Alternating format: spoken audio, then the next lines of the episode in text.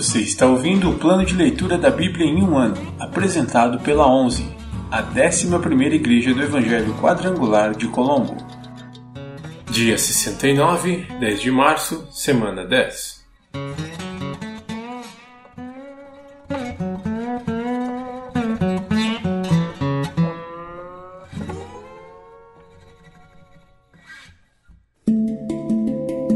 Novo Testamento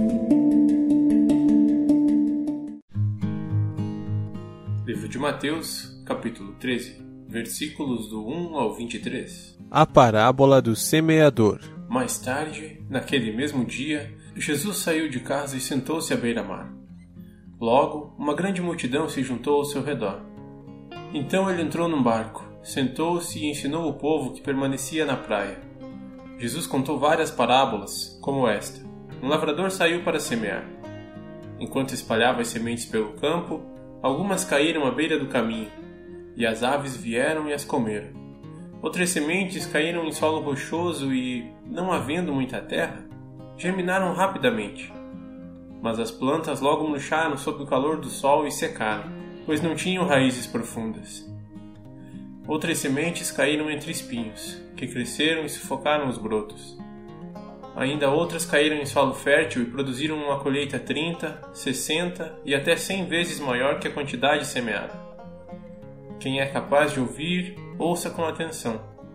Os discípulos vieram e lhe perguntaram: Por que o Senhor usa parábolas quando fala ao povo? Ele respondeu: A vocês é permitido entender os segredos do reino dos céus, mas a outros não. Pois ao que tem, mais lhe será dado, e terá em grande quantia. Mas do que nada tem, até o que tem lhe será tirado. É por isso que uso parábolas. Eles olham, mas não veem. Escutam, mas não ouvem nem entendem. Cumpre-se, desse modo, a profecia de Isaías que diz: Quando ouvirem o que digo, não entenderão. Quando virem o que faço, não compreenderão. Pois o coração deste povo está endurecido ouvem com dificuldade e têm os olhos fechados. De modo que seus olhos não veem, e seus ouvidos não ouvem, e seu coração não entende, e não se voltam para mim. Nem permitem que eu os cure. Felizes, porém, são seus olhos, pois eles veem, e seus ouvidos, pois eles ouvem. Eu lhes digo a verdade. Muitos profetas e justos desejaram ver o que vocês têm visto e ouvir o que vocês têm ouvido, mas não puderam Agora ouçam a explicação da parábola sobre o lavrador que saiu para semear. As sementes que caíram à beira do caminho representam os que ouvem a mensagem sobre o reino e não a entendem. Então o maligno vem e arranca a semente que foi lançada em seu coração. As que caíram no solo rochoso representam aqueles que ouvem a mensagem e, sem demora, a recebem com alegria. Contudo, uma vez que não têm raízes profundas, não duram muito assim que enfrentam problemas ou são perseguidos por causa da mensagem, cedo desanimam. As que caíram entre os espinhos representam outros que ouvem a mensagem, mas logo ela é sufocada pelas preocupações desta vida e pela sedução da riqueza, de modo que não produzem fruto. E as que caíram em solo fértil representam os que ouvem e entendem a mensagem e produzem uma colheita 30, 60 e até 100 vezes maior que a quantidade semeada.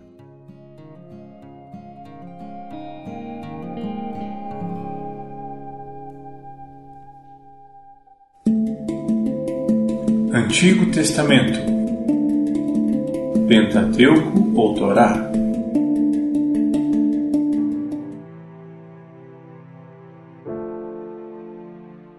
Livro de Levítico, capítulo 17 Normas sobre o sangue. Então o Senhor disse a Moisés: Dê as seguintes instruções a Arão, a seus filhos e a todo o povo de Israel. Isto é o que o Senhor ordenou. Se algum israelita de nascimento sacrificar um boi, um cordeiro ou um cabrito em qualquer lugar dentro ou fora do acampamento, em vez de levá-lo à entrada da tenda do encontro e apresentá-lo como oferta ao Senhor, será tão culpado quanto um assassino. Derramou sangue e será eliminado do meio do povo. A finalidade é evitar que os israelitas sacrifiquem animais em campo aberto. Isso garantirá que levem os sacrifícios ao sacerdote à entrada da tenda do encontro, para que ele os apresente ao Senhor como ofertas de paz.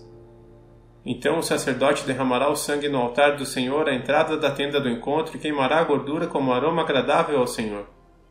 Não deverão mais oferecer sacrifícios a ídolos em forma de bode, cometendo prostituição, Essa é uma lei permanente para eles e deverá ser cumprida de geração em geração. Deles também a seguinte ordem: se um israelita de nascimento ou um estrangeiro que vive entre vocês apresentar um holocausto ou outro sacrifício, mas não o trouxer à entrada da tenda do encontro para oferecê-lo ao Senhor, será eliminado do meio do povo. Se algum israelita de nascimento ou um estrangeiro que vive entre vocês comer sangue, sob qualquer circunstância eu me voltarei contra ele e o eliminarei do meio do povo pois a vida do corpo está no sangue. Eu lhes dei o sangue no altar para fazer expiação por vocês. É o sangue oferecido que faz expiação em lugar de uma vida. Por isso eu disse aos israelitas: jamais comam sangue, nem vocês, nem os estrangeiros que vivem entre vocês. Se um israelita de nascimento ou um estrangeiro que vive entre vocês sair para caçar e matar um animal ou alguma ave que lhes é permitido comer, deixará o sangue do animal escorrer e o cobrirá com terra. A vida de toda criatura está no sangue. Por isso eu disse aos israelitas: Jamais comam sangue, pois a vida de toda criatura está no sangue. Quem consumir sangue será eliminado. E, se um israelita de nascimento ou um estrangeiro comer a carne de um animal que morreu de forma natural ou foi despedaçado por animais selvagens, lavará as roupas e se banhará com água. Ficará cerimonialmente impuro até o entardecer, mas depois disso estará puro. Se, contudo, não lavar as roupas e não se banhar, será castigado por causa de seu pecado. Livro do Levítico, capítulo 18 Práticas sexuais proibidas. Então o Senhor disse a Moisés: Dê as seguintes instruções ao povo de Israel: Eu sou o Senhor, seu Deus. Portanto, não se comportem como o povo do Egito, onde vocês viviam nem como o povo de Canaã, para onde os estou levando. Não imitem o estilo de vida deles. Obedeçam aos meus estatutos e cumpram os meus decretos, pois eu sou o Senhor seu Deus. Sim, obedeçam aos meus decretos e aos meus estatutos. Quem os praticar, viverá por eles. Eu sou o Senhor. Jamais tenha relações sexuais com uma parenta próxima, pois eu sou o Senhor. Não desonre seu pai, tendo relações sexuais com sua mãe ela é sua mãe. Não tenha relações sexuais com ela. Não tenha relações sexuais com nenhuma das esposas de seu pai, pois isso desonraria seu pai. Não tenha relações sexuais com sua irmã ou meia-irmã, filha de seu pai ou de sua mãe, nascida em sua casa ou em outra casa. Não tenha relações sexuais com sua neta, filha de seu filho ou de sua filha, pois com isso você desonraria a si mesmo não tenha relações sexuais com a filha de nenhuma das esposas de seu pai, pois ela é sua irmã. Não tenha relações sexuais com sua tia, irmã de seu pai, pois ela é parenta próxima de seu pai. Não tenha relações sexuais com sua tia, irmã de sua mãe, pois ela é parenta próxima de sua mãe. Não desonre seu tio, irmão de seu pai, tendo relações sexuais com a mulher dele, pois ela é sua tia. Não tenha relações sexuais com sua nora, ela é mulher de seu filho, de modo que você não deve ter relações sexuais com ela. Não tenha relações sexuais com a mulher de seu irmão, pois desonraria seu irmão. Não tenha relações sexuais com uma mulher e a filha dela. E não tome a neta dela, filha do filho ou da filha dela, e tenha relações sexuais com ela, pois são parentas próximas. Isso é perversão.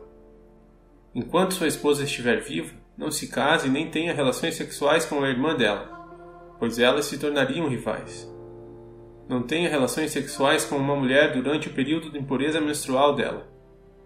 Não tenha relações sexuais com a mulher do seu próximo, contaminando-se com ela. Não permita que nenhum de seus filhos seja oferecido como sacrifício a Moloque. Não desonre o nome do seu Deus, eu sou o Senhor. Não pratique a homossexualidade, tendo relações sexuais com outro homem como se fosse com uma mulher. Isso é detestável. Homem nenhum deve se contaminar tendo relações sexuais com um animal, e mulher nenhuma deve se oferecer para um animal macho para ter relações com ele. Isso é depravação. Não se contaminem de nenhuma dessas formas, pois os povos que expulsarei da presença de vocês se contaminaram com todas essas práticas. Uma vez que a terra toda foi contaminada, castigarei seus habitantes. Farei a terra vomitá-los. Obedeçam aos meus decretos e aos meus estatutos. Não cometam nenhum desses atos detestáveis. Isso se aplica tanto aos israelitas de nascimento como aos estrangeiros que vivem entre vocês. Todos esses atos detestáveis são praticados pelos povos da terra para onde eu os estou levando. E foi assim que a terra ficou contaminada. Por isso, não contaminem a terra e não lhe deem motivo para vomitá-los. Como fará com os povos que agora vivem ali? Quem cometer algum desses pecados detestáveis será eliminado do meio do povo. Portanto, obedeçam às minhas instruções e não se contaminem para adotar alguma dessas práticas detestáveis dos povos que viveram na terra antes de vocês. Eu sou o Senhor, seu Deus.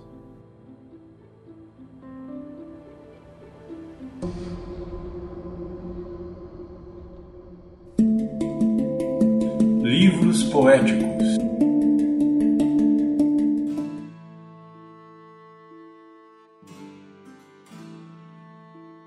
Livro de Provérbios, capítulo 28 Os perversos fogem mesmo quando ninguém os persegue, mas o justo é valente como o leão.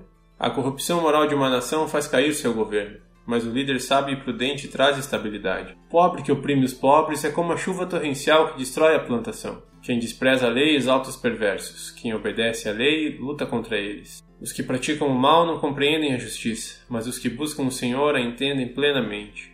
É melhor ser pobre e honesto que ser rico e desonesto. O filho que obedece à lei demonstra prudência. Aquele que anda com libertinos envergonha seu pai. O lucro obtido na cobrança de juros altos terminará no bolso de alguém que trata os pobres com bondade. As orações de quem se recusa a ouvir a lei são detestáveis para Deus. Quem leva os justos para o mau caminho cairá na própria armadilha, mas os íntegros herdarão o bem. O rico pode se considerar sábio, mas não engana o pobre que tem discernimento. Quando os justos são bem-sucedidos, todos se alegram. Quando os perversos assumem o poder, as pessoas se escondem. Quem oculta seus pecados não prospera. Quem os confessa e os abandona recebe misericórdia. Quem teme fazer o mal é feliz, mas quem endurece o coração cai em desgraça. O governante perverso é tão perigoso para os pobres quanto o leão que ruge ou o urso que ataca. O governante que não tem entendimento oprime seu povo, mas o que odeia a corrupção tem vida longa. A consciência atormentada do assassino o levará à sepultura. Ninguém tente detê-lo. O íntegro será salvo do perigo, mas o perverso será destruído repentinamente. Quem trabalha com dedicação tem fartura de alimento, mas quem corre atrás de fantasias acaba na miséria. A pessoa fiel obterá grande recompensa mas o que deseja enriquecer depressa se meterá em apuros. Nunca é bom agir com parcialidade, mas há quem faça o mal até por um pedaço de pão. O ganancioso tenta enriquecer depressa, mas não percebe que caminha para a pobreza. No fim, as pessoas apreciam a crítica honesta muito mais que a bajulação. Quem rouba de seu pai e de sua mãe e diz que mal há nisso, não é melhor que o assassino. A ganância provoca brigas, a confiança no Senhor conduz à prosperidade. Quem confia no próprio entendimento é tolo. Quem anda com sabedoria está seguro. Quem ajuda os pobres não passará necessidade, mas quem fecha os olhos para a pobreza será amaldiçoado. Quando os perversos assumem o poder, as pessoas se escondem. Quando eles são destruídos, os justos prosperam.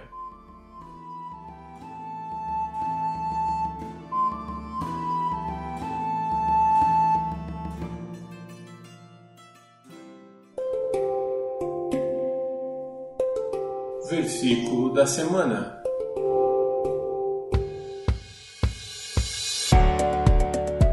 Vinde a mim, todos os que estáis cansados e sobrecarregados, e eu vos aliviarei. Mateus 11, 28. Vinde a mim, todos os que estáis cansados e sobrecarregados, e eu vos aliviarei.